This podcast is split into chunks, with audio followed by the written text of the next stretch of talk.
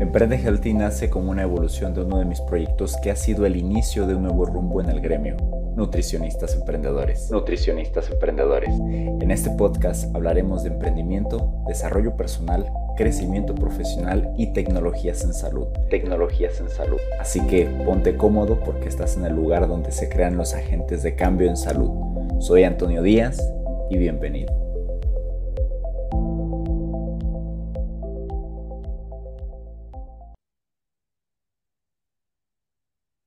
Hola, ¿qué tal? ¿Cómo están? Bienvenidos, bienvenidas sean a este espacio nuevamente de, Emprende Healthy, donde vamos a compartir algo sumamente fascinante acerca de la salud digital. Y bueno, pues tenemos una invitada especial, la doctora Adriana Vallejo. ¿Cómo estás, Adriana? Qué gusto tenerte por acá. Muchas gracias por la invitación, este, y pues bienvenidos a todos. Este es un gusto estar con ustedes el día de hoy aquí. Súper, perfecto pues vamos a hablar acerca de la salud digital. Eh, la doctora Adriana Vallejo, pues bueno, tiene un amplio expertise en este tema. Eh, y bueno, precisamente queremos que, nos cuentes eh, un poquito de ti, Adriana, acerca de, todo lo que haces. Cuéntanos quién eres, en qué proyectos andas. Danos un, mini resumen de, tu trayectoria y bueno, para conocerte aquí en la comunidad. Claro, este, bueno, pues yo soy Arena Vallejo, soy de Monterrey, México, eh, soy médico eh, egresada de la Universidad de Monterrey, tengo una maestría en innovación y emprendimiento también, y ya desde hace cinco años lidero la comunidad de Hacking Health en Monterrey, que pertenece a, e, es parte de la organización eh, Hacking Health Global, lo cual, bueno, nació en, en Montreal, Canadá en 2012. Y además eh, lidero junto con otros compañeros eh, la eh, organización de Health ADS, este, donde buscamos articular y fomentar temas de emprendimiento en salud. entonces, principalmente son esas las dos áreas. Además, bueno, me ha tocado gracias, este, trabajar con múltiples startups en México y en algunos otros países de Latinoamérica. Eh, también estamos dirigiendo el programa del Health Data Science Program junto con eh, eh, otra comunidad que es la, de Women in Data Science Power Engineer. Y bueno, alea de contenido este, y de, otros temas también para múltiples organizaciones en temas también de emprendimiento y salud. Súper, perfecto. Pues digo, creo que bastante interesante ese bagaje de experiencia eh, que traes, Adriana. Y, bueno, hablando precisamente de, todo, me gusta mucho hablar del, futuro de la salud, del futuro de hacia dónde se está moviendo eh, todo el tema de la industria, precisamente del, sector salud.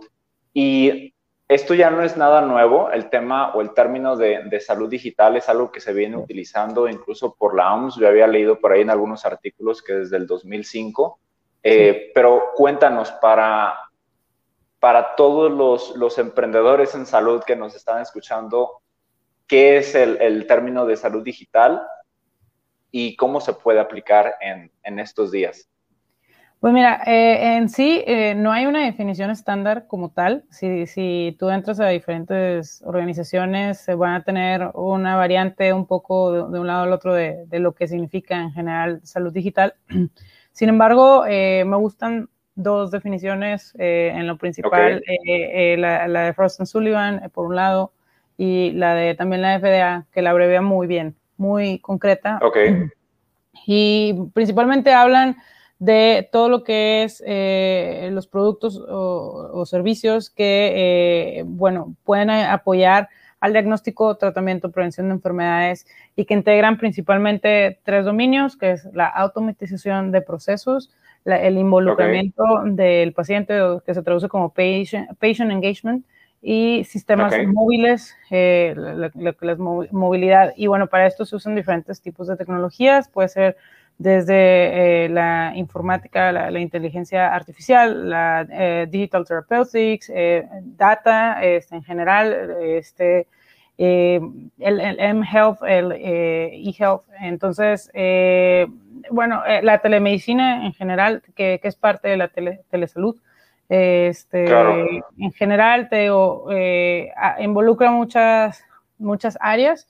Eh, así también hay dispositivos móviles que son inteligentes, el IoT, eh, etcétera, ¿no? Pues todo esto al final del día eh, ayuda en general a todas estas funciones que, te decía, ¿no? A la prevención, eh, al, a conocer el diagnóstico, un tratamiento posible y, y, ¿por qué no, un seguimiento de un paciente.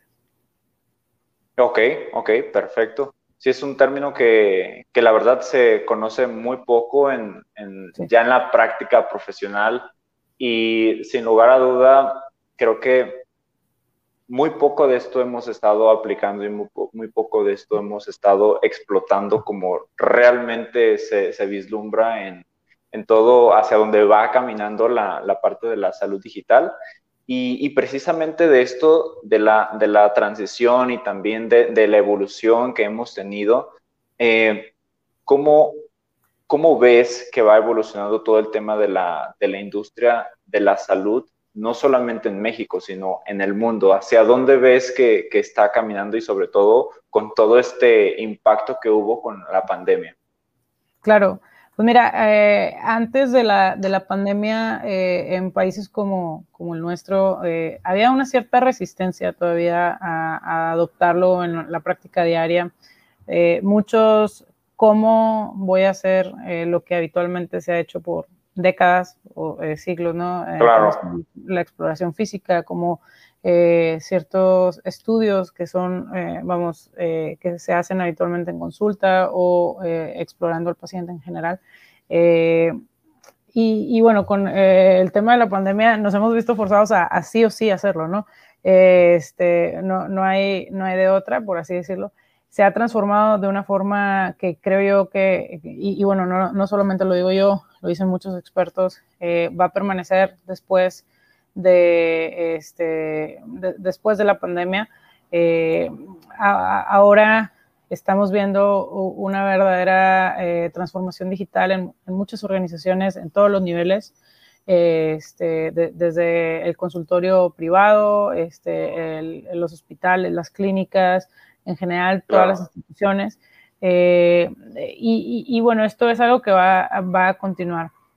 Eh, el tema de la conectividad, antes eh, veíamos que en muchos lugares faltaban todas estas fuentes de, pues de, tener acceso a Internet, por ejemplo, de tener digitalizado los, los procesos, tener, tener estandarizados procesos también, el uso de herramientas que ya están ahí, como el CIE 10 o en, bueno, el que ya está por este, eh, implementarse para el próximo año, que es el CIE 11, que es el Catálogo Internacional de Enfermedades, eh, entre otras herramientas, ¿verdad? Hay, hay muchísimas este, herramientas eh, que, que, hoy se utilizan y, y, esto al final del día mm, nos va a ayudar a, a muchas áreas en general, pero principalmente a conocernos mejor. Eh, eso es algo que es muy importante. Mucho de lo que hemos hecho por años está basado en literatura eh, que, eh, es, bueno, si se han dado cuenta, pues es anglosajona y no es que esté mal, simplemente es que nuestra eh, vamos, nuestro eh, sector en, lo que, en donde trabajamos, que es México o Latinoamérica, pues es un poco diferente, ¿no? La, eh, prevalencia e incidencia de ciertas enfermedades, este, toda la, parte de la alimentación es diferente, los hábitos, etcétera, lo cual, evidentemente, si tenemos información que está más apegada a lo que nosotros hacemos en el día a día, pues nos va a servir mucho para conocer más a nuestra población. Totalmente de acuerdo. Oye, Adriana, y con todo esto que, estamos viendo, tantos, tantos cambios disruptivos en el sector salud, eh, tanto que dicen por ahí que un año de un año de, este, de Internet, del crecimiento de Internet, equivale como a cinco años, digo, más o menos, eh, humanos, por así decirlo. El, la cantidad del avance tecnológico es, es bestial, o sea, es, tremendo, o sea, no nos, no, no, alcanza, nuestra mente no alcanza a dimensionar cuánto ha crecido todo esto. Para ti, ¿qué mentalidad es la que tiene que tener ese eh, profesional de la salud para poder no solamente entender, sino para poder aplicar ciertas herramientas que, tienen que ver con la salud digital. Claro, pues mira, eh, primero que nada eh, hay, que, hay que ver que estas herramientas llegaron para quedarse. Eh, esto ya es algo que, no, no, es algo que, bueno, en el futuro lo voy a utilizar, no, es algo que ya utilizamos en nuestra práctica diaria. De hecho, no es nada nuevo, tenemos más de 20 años o, 30 años en algunos casos utilizando este tipo de tecnologías, ¿no? Eh, tal vez no lo hacíamos tanto, pero creo que eh, sí es algo que debemos de acostumbrarnos a utilizar en nuestra, eh, en nuestra consulta. Digo, por ejemplo, ustedes como nutriólogos utilizan los expedientes, utilizan todas las balanzas que son, que pueden ser automatizadas y, otros equipos que ya pueden ser automatizados 100%, incluso que estén conectados a softwares que, sean propiamente del área de nutrición. Eh, en el caso de, medicina, e igual, cada vez tenemos equipo más inteligente, ¿no? Y podemos estar viendo en tiempo real todos los eh, parámetros que, se necesita para, un paciente, ¿verdad? Y conocer si, por ejemplo, está eh, en riesgo de sufrir alguna crisis o, u otro, ¿no? Y también para llevar el monitoreo de un paciente, por ejemplo, un diabético que pueda medir su glucosa y genera alertas eh, de, vamos, de que está eh, cercano a tener una cetoacidosis, por ejemplo. Eh, es, por decir algo, ¿no? Y, así como este, hay muchos ejemplos. La verdad es que al, al, punto que quiero llegar aquí es que como profesionales de la salud, tenemos, al, al, comprender que esto es una tecnología que ya está, va a estar habitualmente en nuestra, en nuestra práctica diaria, pues es, esto, es tener la intención de aprender a utilizarla eh, y aprender a integrarla a nuestra práctica diaria, eh, que, y que puede ir a hacer en una consulta, puede ser en un hospital, en una clínica eh, o en alguna otra área. Este, porque al final del día esto nos recordemos que nos va a hacer la, la, práctica mucho más sencilla. Vamos a poder también conocer vamos conocer cosas que no habitualmente no veíamos, por ejemplo, eh, o que no tomábamos tanto en cuenta, pero que pueden integrar un, tratamiento, un diagnóstico más completo para la persona y al final del día eh, eh, acercarnos a lo que es esta medicina de, de, las cuatro P's o bueno, salud de las cuatro P's, que es la medicina preventiva, la predictiva, la, preventiva la, eh, y la personalizada y bueno, también la de que nos buscamos acercar más en un futuro, que es de precisión. De tal forma que, eh, por ejemplo, conociendo toda la parte, por ejemplo, ustedes con, lo de la microbiota, eh, saber tipo, qué tipo de alimentos son buenos, por ejemplo, para el, para el paciente y quién, quiénes, cuáles no, ¿verdad? Y además conocer todo el contexto de que si la persona tiene alguna enfermedad o no esto ayudará mucho a saber qué tipo de tratamientos podemos estar dando al paciente y mejorar realmente la calidad de vida, porque a veces eh, mucho de lo que se ha hecho durante años es la prueba y el error, y no es que esté mal, pero es mejor definitivamente poder tratarlo con datos, con, con hechos, de, vamos, sabiendo que eh, el beneficio va a ser el máximo para el paciente, ¿verdad? Claro, totalmente. Y de hecho dijiste algo que me encanta, elevar la calidad de vida eh, del paciente. Em, en ese sentido, y, conectando un poquito con la siguiente pregunta que te quiero hacer, eh, estaba viendo por ahí una de tus, eh, una de tus conferencias que, que, diste por ahí, este, antes de, de la post-pandemia, y mencionas algo sobre el diseño centrado en el paciente. Sí. ¿Nos puedes explicar esta parte? Bueno, claro, eh, al final del día eh, nosotros eh, nos debemos al paciente, ¿sí? Y, a la población en general, que es, es quienes atendemos. Entonces, es muy importante y tomar en cuenta que, que, las herramientas, los tratamientos, los, vamos, los diseños que hacemos son en base a ellos. Y muchas veces y no, quiero eh, eh, sonar mal en, ningún momento, pero a veces lo decimos, pero no lo ponemos en práctica, ¿sí? Y, esto es, el principal error. El paciente al final del día es el mayor experto en su, en su situación, ¿verdad? Eh, sabe perfectamente qué le sucede, cuándo, se, cuándo le sucede, etcétera. Entonces, es importante conocer realmente y, y no nada más conocer, es hacerlo participar en su tratamiento, que él o ella sea quien también eh, tome parte de su salud este, o, de su atención a la enfermedad, porque si no lo tenemos eh, de este lado atendiéndolo, eh, la verdad es que va a ser muy difícil y es como remar contra corriente, pues, por así decirlo. Este, entonces, si el paciente te, dice, oiga, prefiero, este, por ejemplo, en, este, en el caso de ustedes, mi dieta eh, eh, tendría que ser eh, un poco más económica porque a mí no me alcanza, ¿sabes? Mi sueldo es más, más sencillo. Bueno, hay que tomar en cuenta la parte económica, que a veces no tiene que ser tan tecnológico, como, como esta parte que, que les digo pero a veces también sirve, por ejemplo, oiga, pues yo he visto que por años en mi familia, si tomo leche entera, por ejemplo, eh, pues tengo una reacción alérgica, ¿no? Cosas de ese estilo. Entonces, a veces son cosas tan sencillas, la verdad, este, de, ver, simplemente escuchando al paciente eh, y viendo cómo actúa en el día a día para tenerlo de tu lado. ¿Sí me explico? Si, tienes al paciente y realmente tus soluciones, y, en este caso, eh, más, más ya hablando de, los emprendedores, cuando están buscando desarrollar una solución a una problemática en una población. Eh, realmente toman al paciente eh, como el centro del desarrollo, que esté involucrado en el desarrollo, en la validación eh, y, en el, y en general en todo el, todo el journey de, vamos, de su solución, creo que ayudará mucho al final del día para que esa solución no solamente atienda a alguien parcialmente, sino realmente sea exitosa eh, y además que pueda atender a más personas como, como seguramente la persona, las o las personas que les están ayudando a desarrollar esta tecnología. Claro, sí, es, es, es, cierto con, con, ese aspecto.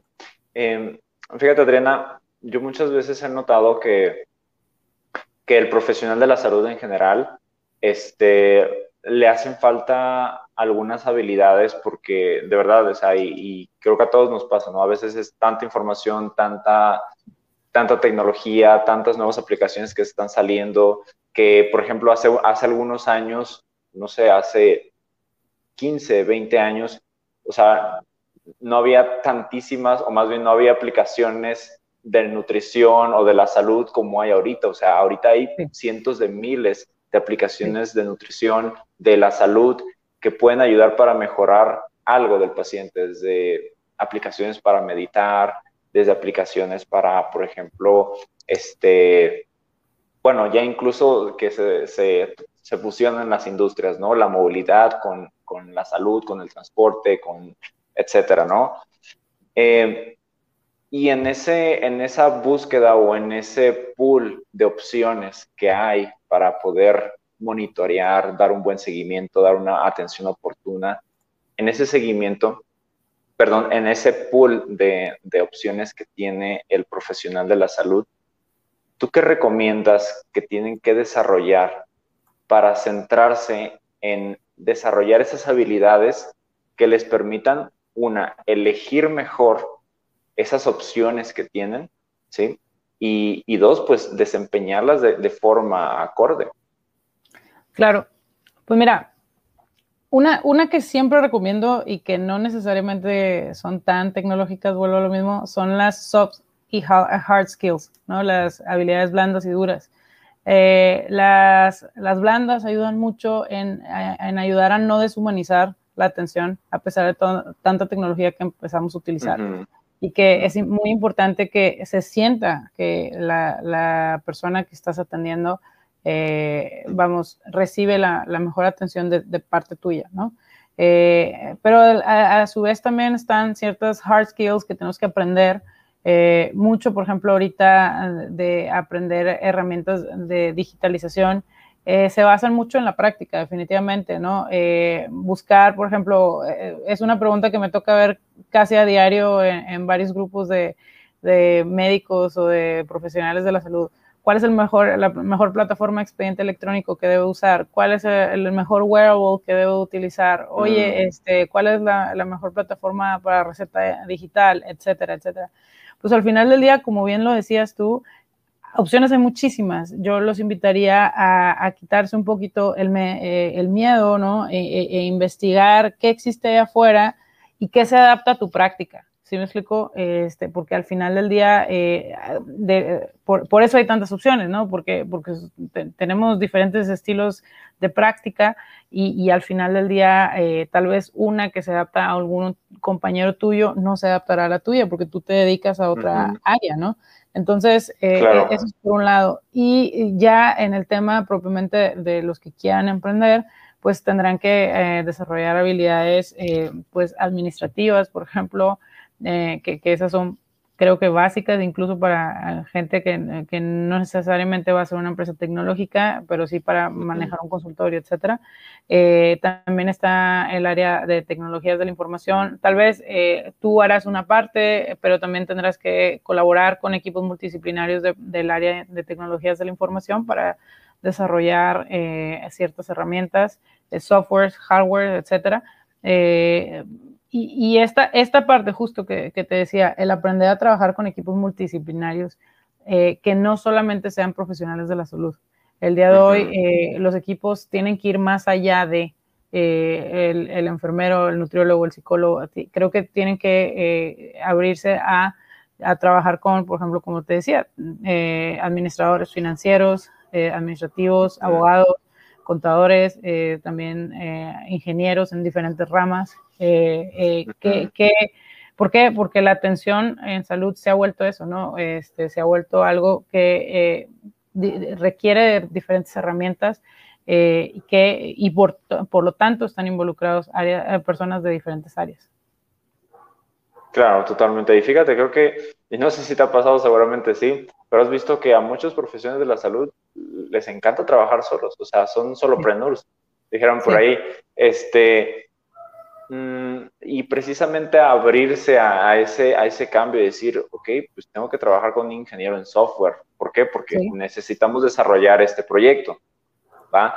Entonces, eh, y, son como barreras, barreras que, uno, a, uno como profesional de la salud le, le, pasan. No, ¿y sabes qué, pasa? Eh, eh, ¿Qué pasa? A, veces creo que es un poquito de no sé de qué está hablando. ¿Sí me explico? Y por eso es que no queremos trabajar con él, con ella. Pero si nos involucramos un poquito y empezamos a aprender, por ejemplo, que existen lenguajes de programación, que existen ambientes de programación y que más o menos un lenguaje de tal sirve para una cosa y el lenguaje tal sirve para otra cosa, pues tal vez ya digo, ah, bueno, entonces cuando yo llego con un programador, por ejemplo, pues le voy a decir, oye, fíjate que esto es lo que quiero hacer y está dentro de mis posibilidades, pero eh, sé que esto sí se puede hacer y esto no se puede hacer, o más o menos te vas a necesitar estas herramientas o vas a necesitar un equipo con tantos eh, ingenieros que tengan cierto tipo de habilidades. Te digo, no lo vas a hacer tú, pero al menos vas a conocer que existe eh, en las cosas y, entonces ya te puedes comunicar eh, de mejor forma con ellos y, realmente trabajar en, un equipo para generar las soluciones a las diferentes problemáticas que hoy existen en el sector. Claro, claro, hasta incluso por cultura general, ¿no? O sea, a ver, ¿hacia dónde se está moviendo la industria? Pues hacia lo digital. O sea, hay que ponernos a pensar que en un futuro, o sea, los mejores proyectos, las grandes, de hecho, está ocurriendo ya en este momento, o sea, las grandes cosas van a suceder en lo digital. Sí, o sea, las grandes cosas, los grandes proyectos, o sea, los grandes avances, esa combinación entre, entre la salud y la tecnología, o sea, es, es increíble, es maravilloso, o sea, va a abrir puertas para, para muchas posibilidades, muchos, eh, incluso puestos de trabajos que en este momento pues ni siquiera sabemos que existen. Así es. Exacto, pero van, van a salir, van a surgir. Entonces, creo, y esto es algo, esto es algo personal, que va a ser mucho más difícil que un profesional de la salud eh, quiera aprender, no sé, en el 2050, ¿sí? O sea, con un contexto totalmente diferente a si lo fue llevando poco a poco y lo fue escalando. Porque, o sea, me ha tocado ver profesionales de la salud que todavía no dominan ni siquiera lo que tenemos. O sea, háblese de redes sociales, eh, un wearable, eh, una aplicación, o sea, que ni siquiera se apoyan de softwares, este, que y es válido, ¿eh? temas de la medicina e, es válido porque, o sea, si te soy sincera, muchos de nosotros no lo aprendimos en la universidad y egresamos hace algunos años, ¿sí me explico? Esto lo tuvimos que aprender después de, ¿no? Ahora, los que están ahorita mm. estudiando tienen la ventaja que ya en muchas universidades están, tienen currículas de materias de tecnología, de salud digital, etcétera. Eso es genial. Pero para todos los que no tuvimos ese tipo de educación, bueno, hay cursos de actualización, hay cursos este, incluso que no, que no son del área, ya sea pueden ir desde un congreso, un seminario, un diplomado, etcétera. Incluso gente que, que me ha tocado, por ejemplo, hace poquito conocí a un doctor que es eh, internista, pero además es doctor en informática en salud. Súper. O sea, sí, sí puede. Sí, qué currículum, no, está increíble, la verdad. Este, y, y, bueno, eh, al final del día, eh, de acuerdo a la práctica que, que tú tengas, obviamente es el tipo de educación que deberá, deberías de buscar complementar a lo que tú ya haces, ¿no? para, para, poder tener una mejor práctica y al final del día, facilitar eh, las cosas, facilitarte las cosas a ti y tener eh, una mejor oferta eh, para, tus pacientes. Claro. Y hablando del tema de los pacientes, ¿cuál es tu recomendación, Adriana, para reeducar al paciente pues, que no está familiarizado con el tema de la salud digital? Uy, eh, pues mira, hay de todo. Hay, o sea, todos los que son generación más o menos de 40 para abajo o algo así, muchos ya, ya están utilizando al menos Facebook, al menos WhatsApp, ya, ya saben, ¿no? Utilizar esto, tenemos acceso a un, eh, un eh, teléfono inteligente, etcétera. Entonces, con las generaciones de 45, 40 para abajo, es mucho más sencillo la, la brecha que hay, ¿no? Eh, entonces, desde temas como confirmar una consulta a través de un WhatsApp, eh, que puede ser un chatbot que puedes programar, y, la verdad es que son súper sencillos de hacer eh, en un, en un WhatsApp for Business, por ejemplo, este, o tener redes sociales que estén actualizadas, tan sencillo como eso, ¿no? Ya estás llegando a un gran grupo de, de personas. Eh, en el caso de las personas que son arriba de los 50 años, empieza, digo, y hay de todo, ¿eh? vuelvo a lo mismo, hay de todo, hay gente joven que no sabe utilizar eh, la tecnología y hay gente adulta, adulto mayor, que son geniales usando los celulares, computadoras, etcétera.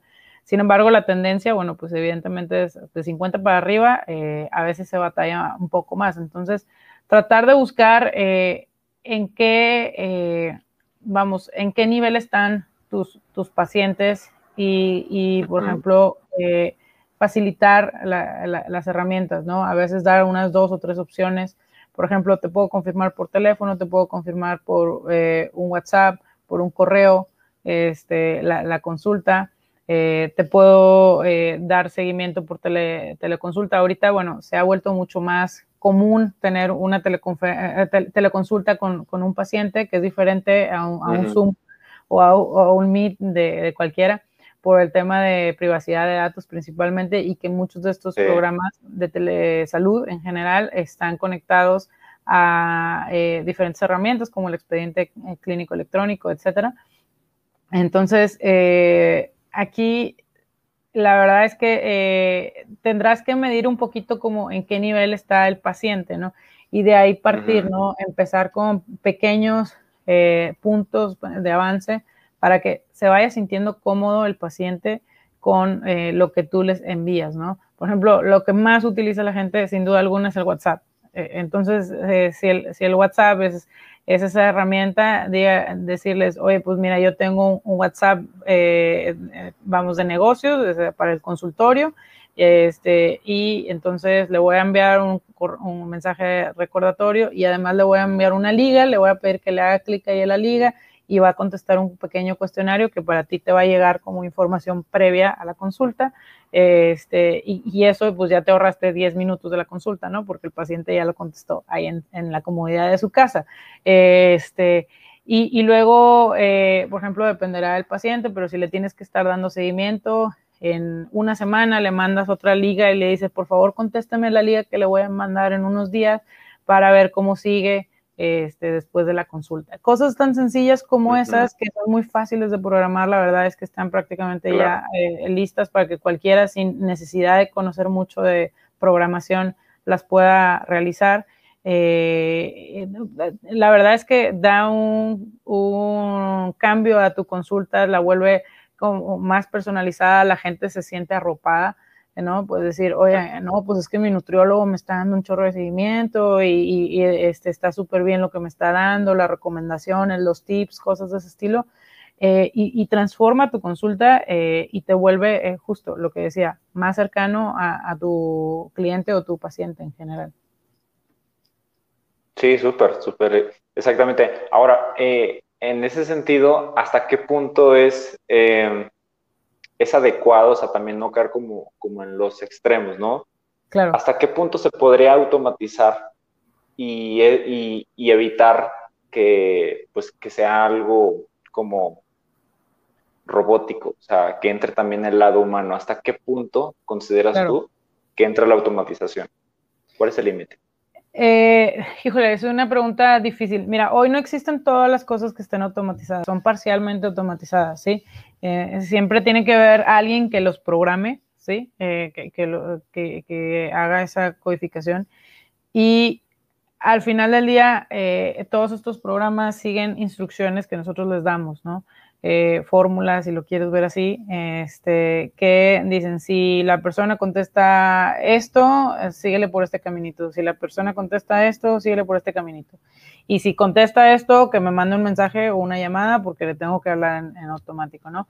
Eh, pero al final del día, todos estos programas o sistemas, si lo quieres ver así, no piensan, no tienen el nivel de, pensamiento que tenemos un humano. ¿Sí me explico?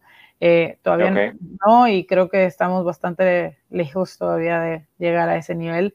Este, para, ¿por, ¿por qué? Porque simplemente nosotros hemos aprendido muchas cosas que, este, a lo largo de nuestra vida eh, en general que eh, nos permite tener una sensibilidad que va más allá de lo que podemos decir y, ver.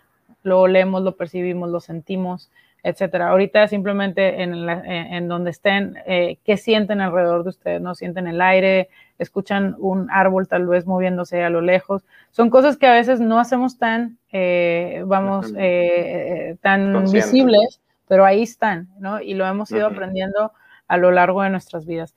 Entonces, aunque muchas de las cosas las hemos ido automatizando, es una realidad que hay muchas otras cosas que no están dentro de eh, la programación que se le ha hecho a algún sistema y, si, tienen que seguir siendo eh, eh, respondidas o analizadas por un humano y en este caso un profesional de la salud como lo son ustedes.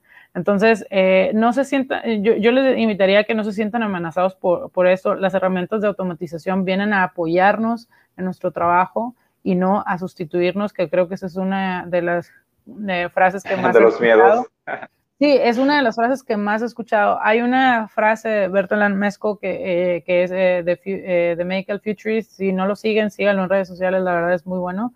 y él tiene esta frase que se ha vuelto súper famosa, que los médicos no van a ser sustituidos por, por, la inteligencia artificial, pero los médicos que no utilicen inteligencia artificial van a ser sustituidos por los que sí lo hacen. Y, aquí, eh, aquí es donde eh, venimos, ¿no? Pues eh, al final del día, todos este tipo de herramientas nos ayudan mucho a ver más allá de lo que podemos conocer. Les pongo un ejemplo que, es uno de los que más, bueno, conocí hace casi 10 años, pero igual me ha gustado mucho.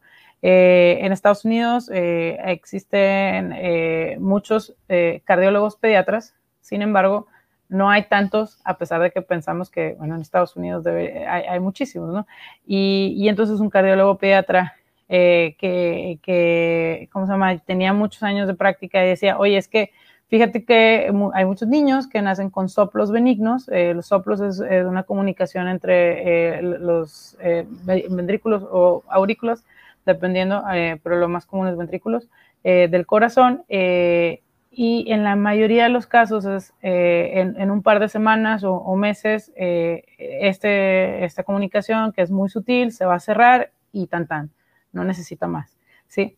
Pero, ¿qué pasaba? Que muchos médicos familiares o pediatras generales, por pues un poquito falta de conocimiento o, duda, se los enviaban al cardiólogo pediatra. Entonces, no que no los quisiera atender, sino que su consulta se saturaba mucho, ¿sabes?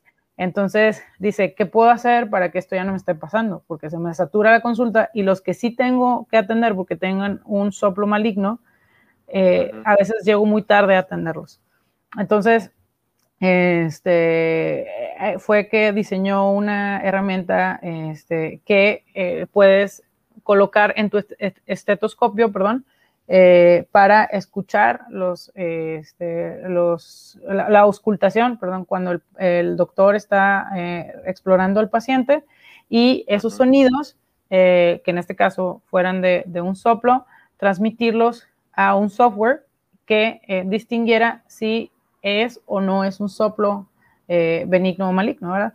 Eh, con un grado de precisión muy alta, cabe destacar porque lo alimentaron con muchas bases de datos de, soplos que en Estados Unidos en general, y de esta forma se redujo mucho la cantidad de, este, vamos, de referencias que hacían por este tipo de soplos benignos que cualquier pediatra o cualquier médico familiar podría atender en su consulta, nada más haciendo un seguimiento del el niño y en un par de meses iba a cerrar solito, ¿sabes? Sin tener que hacer ninguna otra intervención eh, mayor a esa, más que estar viéndolo en la consulta cada cierto número de semanas.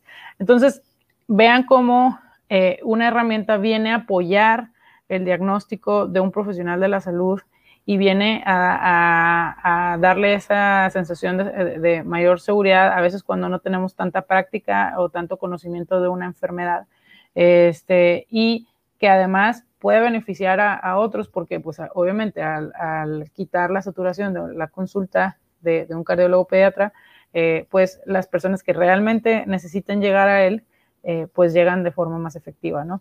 Eh, este es un caso de múltiples casos que hoy pueden encontrar este, vamos por allá afuera, y que nos están ayudando a hacer una mejor medicina, una mejor salud en general, este, que, para, para atender a nuestros pacientes y, como les decía previamente, para conocer mejor a nuestra población. Claro, súper interesante. Y digo, cabe destacar que la salud digital, pues la finalidad es eh, prevenir, disminuir costos, eh, ser oportuna, ser eficiente, ser precisa, entonces creo que hay, hay mucho que, que podemos sacar como de conclusiones de, todo esto. Este, ahorita hay, hay, como muchas, muchas tendencias, en, por ejemplo, estaba leyendo por ahí eh, que también hay, hay tendencias ahorita hacia los dispositivos de voz, ¿sabes? Ahorita que, por ejemplo, creo que Alexa ya le involucraron también hábitos saludables, skills. Entonces, este, como bien dices, no es, no, no, es tener el miedo, la resistencia de que nos van a sustituir, ¿no? nos van a suplantar. Más bien es como esa herramienta de apoyo para poder apalancarnos y ser mucho más efectivos nosotros y tener también una mejor experiencia online, en, con el, ajá, online o, presencial con el paciente.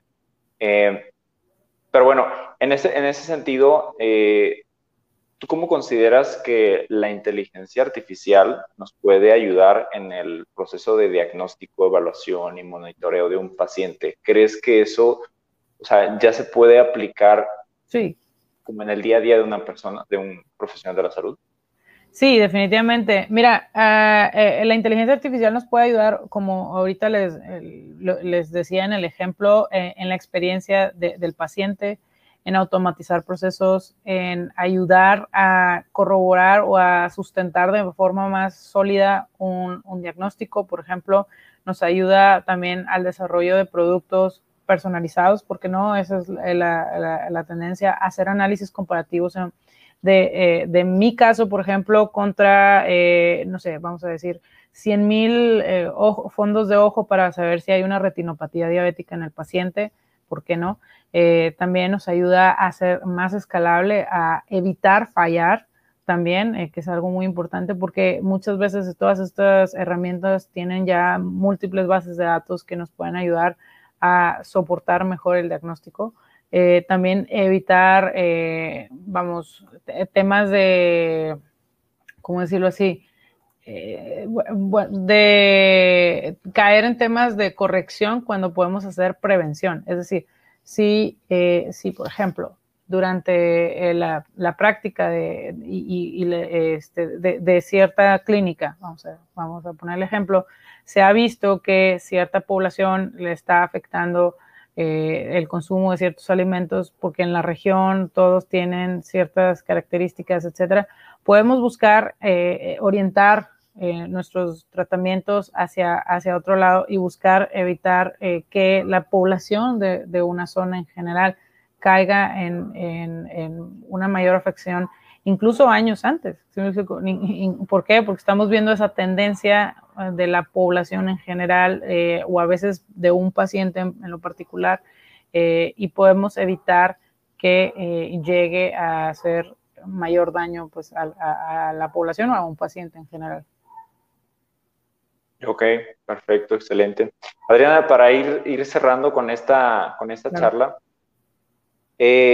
¿Cuáles son los principales retos que tú ves en términos de, la salud digital para que pueda ser absoluta hasta cierto punto? Uy, mira, eh, hay un tema, un término que se ha utilizado por mucho tiempo, que es el tema de la interoperabilidad, ¿no? Eh, esto significa que todos tengamos ahí acceso a la información, etcétera. Cabe destacar que esa, esa comunicación tiene que ser con responsabilidad, con seguridad, principalmente con utilizando herramientas de, ciberseguridad, este, para evitar filtraciones a personas que no deberían de tener acceso o que las utilicen de forma errónea, vamos a decirlo así. Entonces, eh, creo que eh, la, eh, la, parte de colaboración, ¿sí? Eh, justamente hace un par de días teníamos una conferencia eh, donde nuestra invitada hablaba del tema de la mortalidad materna en adolescentes eh, y todos los datos, una investigación que lleva haciendo ya varios años y justo nos hablaba de lo difícil que fue encontrar información porque no está disponible eh, en general muchas bases de datos y no tiene que estar el nombre de la persona, si me explico, pero sí por lo menos eh, cuántas personas en cierta región del país eh, de tal edad y de que fallecieron, tuvieron control prenatal o no, etcétera. Y esto sucede en, o sea, este, este tema fue algo muy particular, ¿verdad? Este, pero la verdad es que sucede en muchas otras áreas. El poder conocer la información de la población, si lo quieres ver de, esta forma anonimizada, nos ayuda a poder comprender de mejor forma eh, la situación en la que estamos actualmente eh, y, de verdad poder hacer eh, esta, esta, este análisis primero que nada y luego buscar hacer prevención, predicciones, etcétera, ¿no? Trabajar con esa data porque al final de nada sirve tenerla en, en el baúl de los recuerdos, ¿verdad? Si no la aprovechamos. Y, les digo, nosotros a veces en, una clínica, en una consulta privada o en un hospital no tenemos tanto volumen de pacientes de, determinada eh, enfermedad, por ejemplo, o de determinada situación en general. Pero si nosotros compartimos, colaboramos con otras instituciones que tengan, eh, eh, vamos, una mayor cantidad de pacientes con determinada enfermedad, pues podremos conocer, primero que nada, más acerca de la enfermedad, de cómo funciona este, en, el cuerpo de una persona y qué podemos hacer para tratarla. Justo acabamos de ver el caso con la pandemia. En cuestión de horas o días, hubo voluntades de muchas personas que se transformaron para poder compartir la información y poder, por ejemplo, conocer eh, eh, todo eh, lo, que fue el, genoma ¿no? del virus, poder desarrollar tratamientos, vacunas, poder hacer una atención oportuna de las poblaciones en los diferentes países. Y si no hubiera habido estas voluntades, nos hubiéramos tardado años en tratar a, la población y todavía estaríamos eh, en, muchos lugares que se han empezado a relajar las medidas de, seguridad, todavía continuaríamos en un lockdown eh, o, en una, este, bueno, en nuestras casas eh, sin salir. Y esto continuaría interminablemente. Entonces, aquí es donde podemos ver ese, eh, qué mejor ejemplo, ¿no? Que, verlo aquí, donde el, el poder colaborar y compartir información, conocimiento de expertos, porque a veces nosotros somos muy expertos en un área, pero carecemos de otro conocimiento. Entonces, colaboremos con personas que pueden complementar nuestro conocimiento este, para que de verdad podamos llegar y, realmente hoy, existen muchas herramientas, simplemente es, cuestión de colaborar, de participar, de involucrarnos para poder desarrollar estas eh, mejores eh, herramientas que nos puedan ayudar a, a tratar las poblaciones y poder conocer. Creo que en la última década hemos avanzado de una forma impresionante en cuestiones de, en cuestión de conocimiento, eh, de, cómo funciona nuestro cuerpo. Eh, en los últimos, desde que empezó este siglo, lo hemos hecho mucho más y no quiero ver los siguientes 5 a 10 años que estoy segura que vamos a avanzar muchísimo más gracias a que hoy existen ya herramientas que nos permiten conocernos, conocernos de mejor forma y avanzar más rápido. Claro, al final todo se resume en datos, y creo que ese es el, nuevo oro de, esta nueva época. ¿O tú qué piensas? Así es. Pero no nomás es tenerlos, es aprovecharlos. Exacto. E, es eso. De nada sirve tenerlos, como te digo, en el baúl de los recuerdos porque ahí están, ¿verdad? Y ahí se pueden eh, quedar por años. Lo, lo, que sirve es hacer el análisis de ellos y el aprovechamiento y este, para, para realmente tomar decisiones eh, en pro de, las personas. Totalmente. Pues eh, creo que fue algo muy, muy productivo, Adriana, este, todo lo que nos, acabas de compartir. Sé que eres experta en estos temas y, y, por eso yo encantado y feliz cuando me dijiste que, que sí, de, de compartir todo este, todo este conocimiento, toda esta información porque es algo que tenemos, tenemos, o sea, estamos obligados a saber como profesionales de la salud. Así es. Conclusiones que quieras dejarles aquí a, la comunidad de emprendedores en salud. ¿Qué pues quisieras comentarles? Claro, primero que nada, eh, invitarlos, eh, animarlos a, que se involucren más en estos temas. Eh, sé que con su práctica se han vuelto expertos en, determinada área, este, dependiendo obviamente del perfil que ustedes tengan. Y seguramente allá afuera conocen eh, más de una problemática en el sector salud que la viven eh, a diario, ¿no? Entonces, si ustedes creen que podrían resolverla, que, que están, vamos, tienen esa voluntad de querer resolverla, eh, pues animarse a, aprender más de la situación, eh, ver qué existe afuera, eh, ver qué se está haciendo como una solución. Y, también si ustedes quieren desarrollar alguna tecnología, alguna solución para mejorar la calidad de vida de las personas, pues comenzar a desarrollarla. Hay un sinfín de incubadoras, de aceleradoras, de programas de emprendimiento con los que se pueden acercar.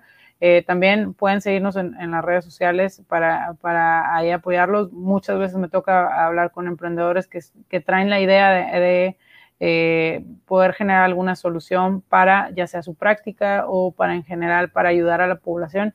Y de ahí han nacido muy buenas ideas. La verdad es que, eh, te puedo contar muchísimas, pero hoy varias de ellas ya son empresas, ya trabajan en, en su país o incluso a nivel internacional. Este, y es genial ver cómo han evolucionado desde una primera eh, reunión que tuvimos alguna vez.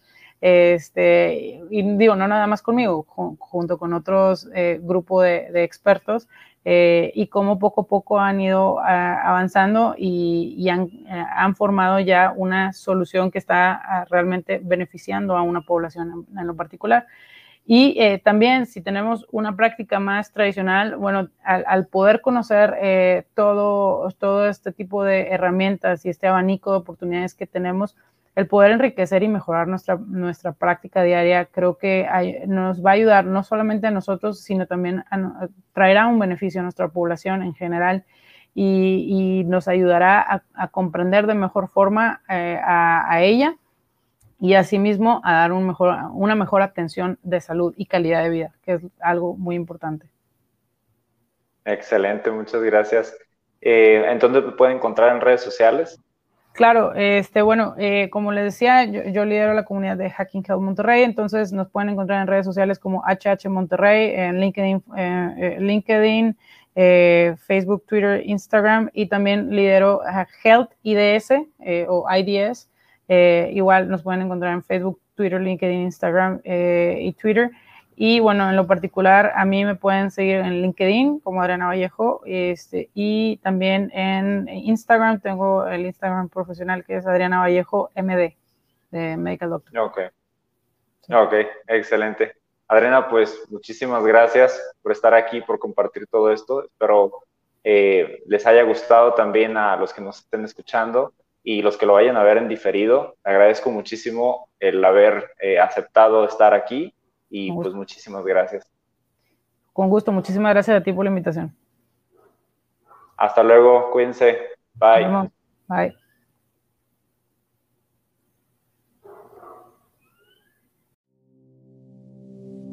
Emprende Healthy nace como una evolución de uno de mis proyectos que ha sido el inicio de un nuevo rumbo en el gremio, Nutricionistas Emprendedores. Nutricionistas Emprendedores. En este podcast hablaremos de emprendimiento, desarrollo personal, crecimiento profesional y tecnologías en salud. Tecnologías en salud. Así que ponte cómodo porque estás en el lugar donde se crean los agentes de cambio en salud. Soy Antonio Díaz y bienvenido.